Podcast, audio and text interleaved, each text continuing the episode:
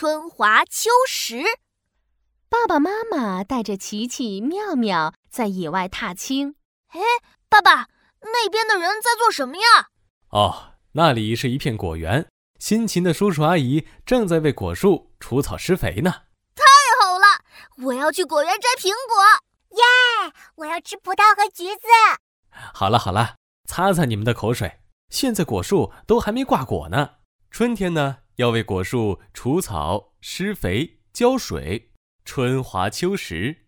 等到了秋天，我们才能有香甜可口的水果。爸爸，春华秋实是什么意思呀？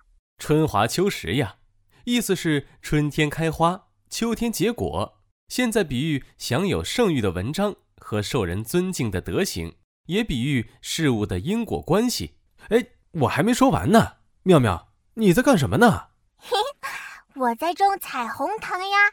等到秋天我们再来，我就有数不清、吃不完的彩虹糖了。啊！奇妙来造句。